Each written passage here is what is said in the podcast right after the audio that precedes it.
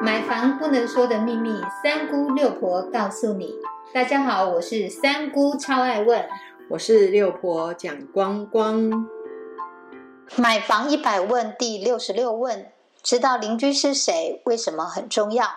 常听人说，千金难买好邻居。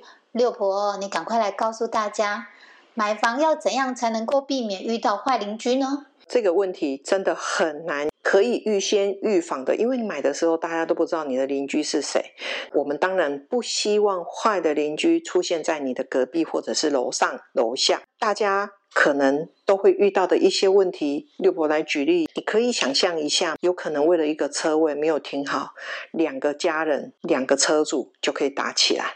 你可以想象你的透天房子隔壁邻居要增建，没有打招呼就直接哦搭外部架在你后侧天花板的遮阳板的上面、铁皮屋的上面，又因为施工不当导致日后的漏水，你跑去跟邻居说，邻居说不关他们的事。然后再接下来，你可以想象，就是因为我们有所谓的共同柱面的部分，因为一盆盆栽没有放好，一样可以打起来。这样看起来好像台湾人非常喜欢打架。再来呢，你可以想象，你住的大楼每天凌晨三点有人在敲地板，也许台湾话讲你卡催眠，那你就不用睡觉了。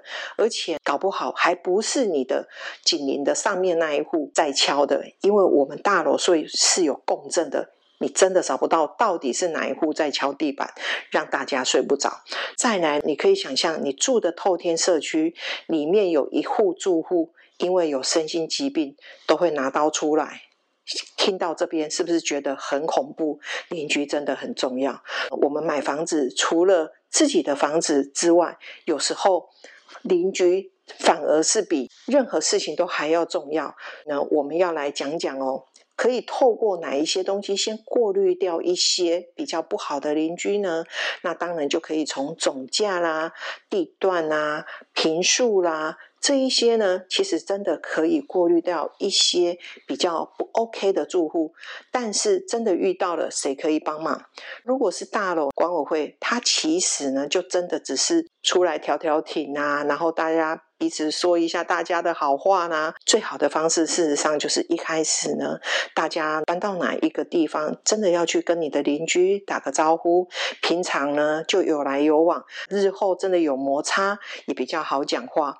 六婆相信，也许大部分甚至百分之九十以上，你现在连你邻居是谁、姓什么、家里几个人，六婆相信有可能你都不知道。不管是买新城屋，或者是预售，你可以多问一句。你知道邻居是谁吗？至少你的心里都有准备。在中古屋的部分呢，事实上可以从哪边下手？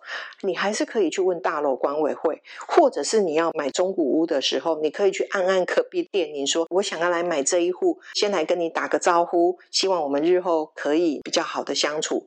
你从这样子的过程中，你可以了解邻居到底是谁，至少相信你自己应该不会看错人。这样子，你就可以避免有很多的问题点都不会再发生。